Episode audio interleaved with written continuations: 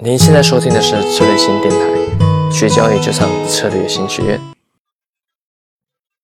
那所以我们我们仔细的来讨论，就是说，当我们在做交易的时候，一开始的时候，呃，我们什么都不懂，所以可能你透过像策略星这样的线上的平台做一些学习，然后跟谢老师上一些课程，慢慢懂得做一些操作，但是你还是会怀疑，尤其是很多人常常会怀疑我们。尤其像我，他们常常说：“那如果你交易的这么厉害，那你就好好做交易就好。那你你为什么还要出来做这些培训？”其实我啊讲过很多次这些原因，呃，但实际上我我慢慢的各位会明白一些事情，就是说，呃，交易这条路啊，如果你没有出来走走到外面来，你到最后。你有可能一直走，一直走，自己就走到死去。可是当你当我出来做培训以后，发现很好，非常好。为什么？就像我每个月啊，我在在我自己台北的公司啊，我都会办一个那个股票市场的分享会，然后就针对我们自己的学员，他就会。然后刚好那一那一天，这一次有一个新同学就加入，他说：“老师，那你为什么要办这个活动？”他觉得很好。那为什么我这么好要办这个活动？有一个老学员就回答他说：“哎呀，你不懂啊，谢老师如果没有办这些活动，他根本收集资料都懒得做。”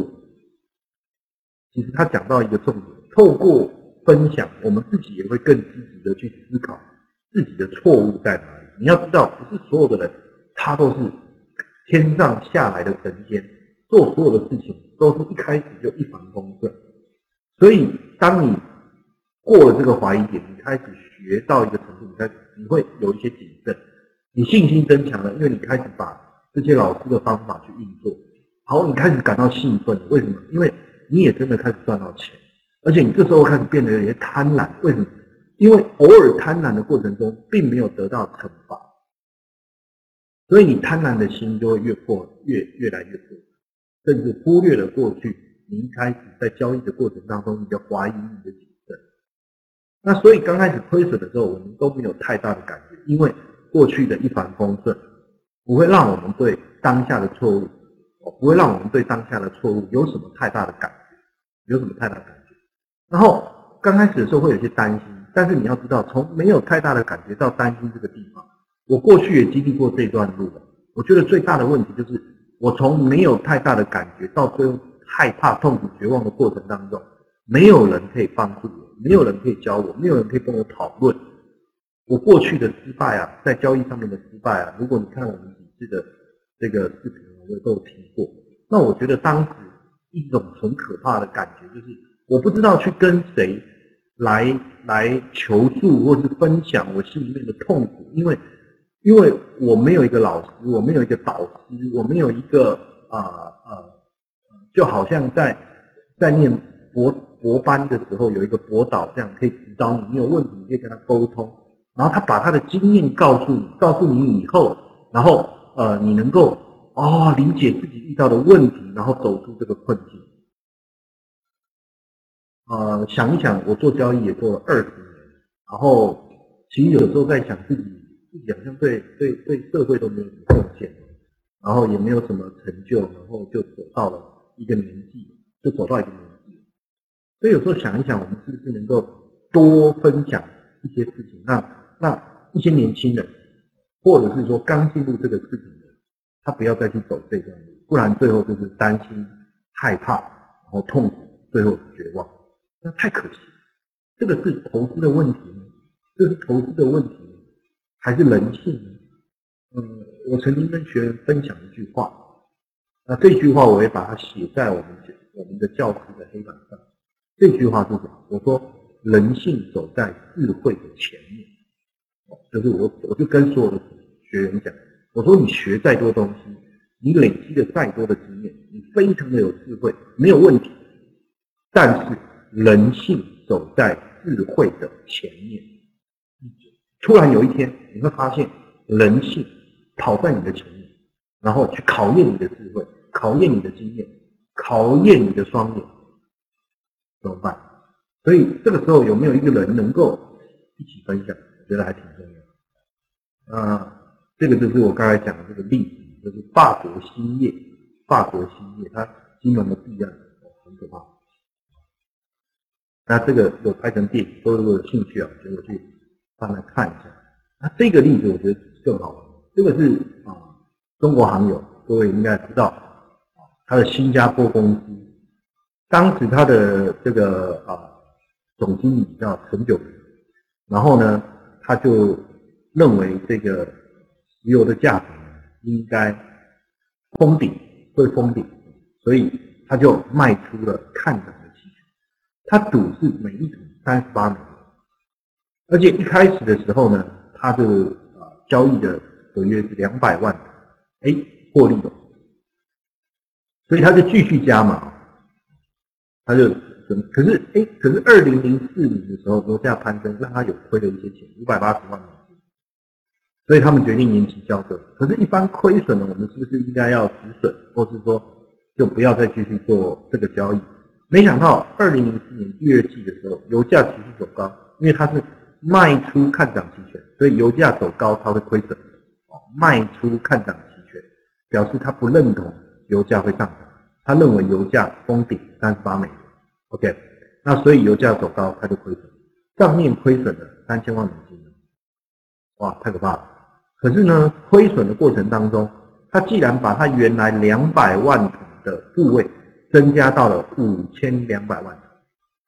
所以表示在错误的过程中，他不断的增加他的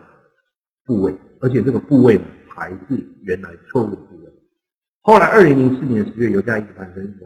反正到最后这个啊不断的补保证金、补保证金、补保证金，最后被逼仓，一定要把部位给平仓，因为油价已经来到了五十几块钱，那潜在损失是五点五亿美元，后来受不了。没有足够的保证金再补补缴了，结果卖出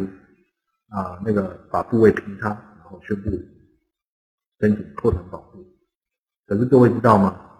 当时他二零零四年月的时候，现货市场的油价最高是五十一点九五，就在他被逼的受不了平仓以后，油价竟然一路跌回，而且也不过。一个半月左右的时间，就跌回三十六点二九美元一桶，而且跌到了它的三十八元之下。怎么样？是不是很讽刺？我一路把你嘎到一路嘎嘎嘎到受不了，最后逼仓逼到受不了，你的这个空单止损，大部位止损，它就跌回原来可以获利的这个区间。所以很讽刺，很讽刺。然后这个是台湾的一个违约案，这一位惨赔了六亿元新台币。但是你要知道，他纵横股市三十年，对不对？而且他交易的方法已经连续做了七年都没有事情，都没有事情。结果也在一个比赛当中，他做的就是卖出一个看涨期权，再卖出一个看跌期权，我们所谓的。卖出的乐视交易，这个以后我们在教一些策略的时候也会谈到。然后这个是尼克里森，他也是做卖出跨市或者卖出安市，也就是期权交易策略的一种，也是收这个权利金的一个概念。就最后呢，因为他的方向做错，所以他一直认为日经指数会会大幅度上涨。他说赌日经指数会停止下跌，快速的上涨，没想到日经指数一直修正，结果累积的十四亿美金的亏损，结果最后最后这个啊大连银行就一块钱卖掉，一块美金卖掉。所以你看哦，我们举的这些的例子，你可能会觉得这些都跟不会跟我有关的。第一个，我的交易资金部位没有这么大；第二个。开什么玩笑？你讲的我都知道了，我怎么可能会发生那些事情？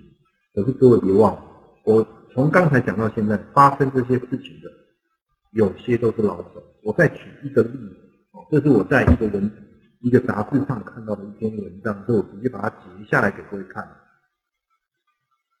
二零零五年的时候，保时捷说要购这个购并母公司福斯汽车，就是现在各位在在那个那个。我们在内地啊，不是它的保时捷的修理车卖的很好吗？凯宴，对不对？那因为法官就是当时买了福斯汽车以后，运用它的技术，那所以当时保时捷说要购并这个福斯汽车的时候，市场认为是不可能。可是保时捷就一直，一直，一直，大家都认为不可能，你买股票也没用。可是福斯股价就大涨，那大涨以后呢，比大家所分析的合理股价差异太多了。从分析师的角度来看，你的股价不应该涨这么多，而且当时进刚好是二零零八年，各位记得二零零八年全世界的这个股票市场，全世界的股票涨都在跌，但只有福斯这一个公司在涨哦，只有福斯在涨哦。那我问你，如果是你，你要不要这个卖出这个福斯的这个股票？而且当时市场的气氛是。如果你是对冲基金的经理人，你不卖福斯的股票，你就会被排除在专业投资者之外了。OK，所有的，所以当所有的大多数的基对冲都是 hedge fund，我们讲 hedge fund 这些对冲基金呢的经理人去空这个福斯汽车的股，既然占了总股本十点四，百分之十点四，好，那那那那又怎么样？我们来理解一下。因为历史因素，德国下克下萨克森州只有福斯二十点一的股权。然后呢，保时捷在市场上公开买入的，以及它持有的这个这个这个期权，就是股票期权去做执行，因为它变成可以去去做这个这个履约嘛，他就把它换成福斯汽车的股权，加起来已经达，它有保时捷就有百分之七十四喽，然后。这个这个州议会呢，又有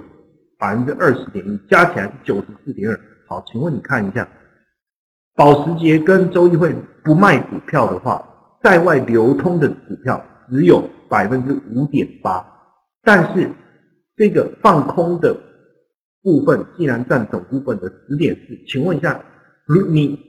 空股票就是在股价高的时候空它嘛，希望跌下来之后买进回来还人家嘛？好那我问你，你空的股票，你先借来卖出去的股票，远超过市场上有在流通的股票的时候，那会发生什么事情？